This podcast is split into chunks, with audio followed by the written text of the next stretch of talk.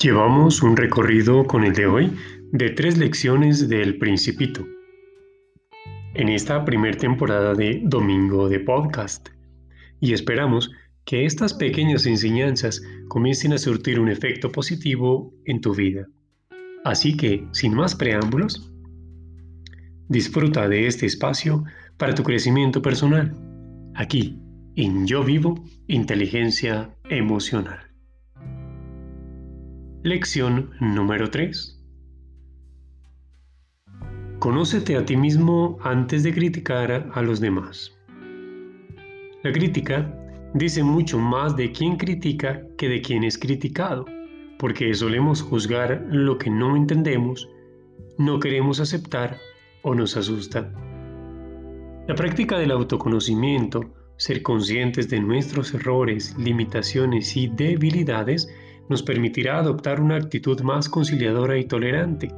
Se trata de un cambio de perspectiva considerable, de fijarnos menos en los errores y actitudes ajenas para, para centrarnos en mejorar como personas.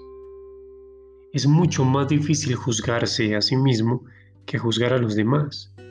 Si logras juzgarte bien a ti mismo, créeme, es porque eres un verdadero sabio. Diría Steve Jobs, tu tiempo es limitado, así que no lo pierdas viviendo la vida de alguien más.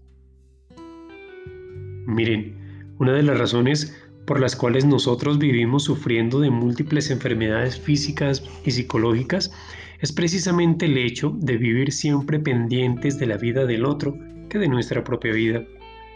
Gastamos más tiempo en vivir por el otro que por vivir por nosotros mismos y como no nos conocemos, no logramos alcanzar nuestro fin principal.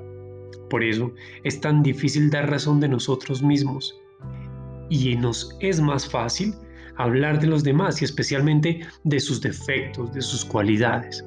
Como dice el refrán popular, la gente se muere más de envidia que de cáncer.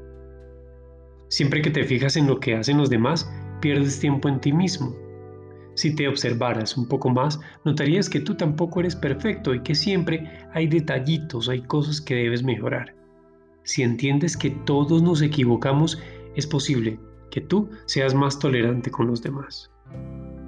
Al criticar o juzgar al otro, solo estamos reflejando en él nuestros propios defectos. Cada persona se define por sus actos. Cuando tú criticas Solo eres eso, una crítica. Criticar provoca una reacción negativa, no solo en el criticado, sino también en quien lo, hace, en quien critica. Las personas que son felices no necesitan atacar a los demás. No tienes la verdad absoluta. Y si tú criticas, te enfocas siempre en algo negativo, solo porque tú crees que está mal. Las cosas suceden por muchas razones, por muchas causas, y muchas veces no sabes ni siquiera la mitad de la historia. A nadie le gusta que lo juzguen de manera incorrecta. Como dice el dicho, si no te gusta que te lo hagan a ti, no se lo hagas a los demás. Así de sencillo. Es una regla que prima por encima de todas las otras. En definitiva, el mundo no gira a nuestro alrededor, ni las personas actúan solo para que tengamos que criticarlas, ni mucho menos para darnos gusto. Intenta ser más tolerante con los demás. Vive y deja vivir, deja a un lado ese ego que te controla y fíjate en tus emociones, en tus sentimientos hacia ti y hacia los demás.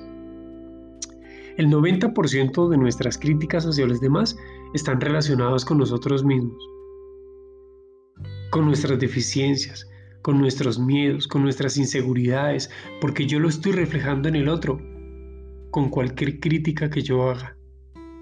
Y el 10% restante van a estar relacionadas con tus emociones. Cuando nosotros criticamos, demostramos el miedo que sentimos, miedo a que nos vean tristes, miedo a que nos vean llorando, miedo a que nos vean sufriendo pero nosotros sí somos capaces de juzgar y señalar a los demás. Para complementar esta reflexión, esta noche voy a compartir contigo una pequeña historia para que tú saques tus propias conclusiones. Mira, ten presente algo. Cada quien vive y lucha sus propias batallas. Y si no trabajas tu empatía jamás podrás descubrir la riqueza que existe en el otro. Muy seguramente todos hemos pasado por la misma situación de criticar al otro, pero lo importante es que no te quedes allí. Da un paso al costado y continúa construyendo tu propia vida. Aprende de tus errores, escala tu propia cima, esfuérzate por conseguir tus propios objetivos y en la medida en la que lo logres te vas a dar cuenta que el mundo no gira en torno a ti, sino que cada quien vive en su propio mundo, también con dificultades que tú puedes estar pasando, incluso peores dificultades que las tuyas. A un oasis llegó un joven, tomó agua, se aseó y preguntó a un anciano que se encontraba allí descansando. ¿Qué clase de personas viven aquí? El anciano le preguntó.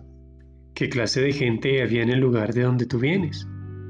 Un montón de gente egoísta y malintencionada. Estoy encantado de haberme ido de allí, replicó el joven.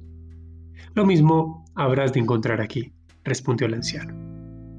Ese mismo día, más noche, otro joven se acercó a beber agua al oasis y viendo al anciano preguntó, ¿qué clase de personas viven en este lugar? El anciano respondió con la misma pregunta. ¿Qué clase de personas viven en el lugar donde tú vienes? Un magnífico grupo de personas, honestas, amigables, hospitalarias. Me duele mucho haberlos dejado.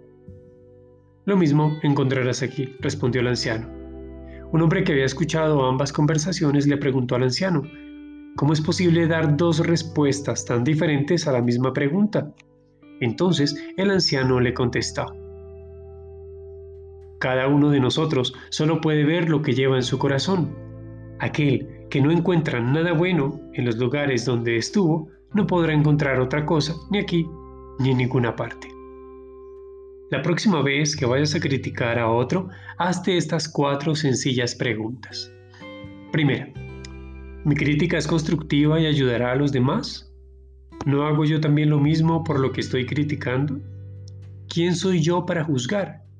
¿no es preferible que dedique mis esfuerzos a tratar de entender antes que criticar?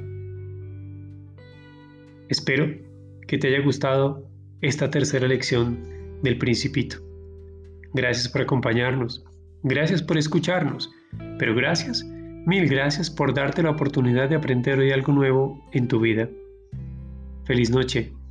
Esto fue Domingo de Podcast en Yo Vivo Inteligencia Emocional.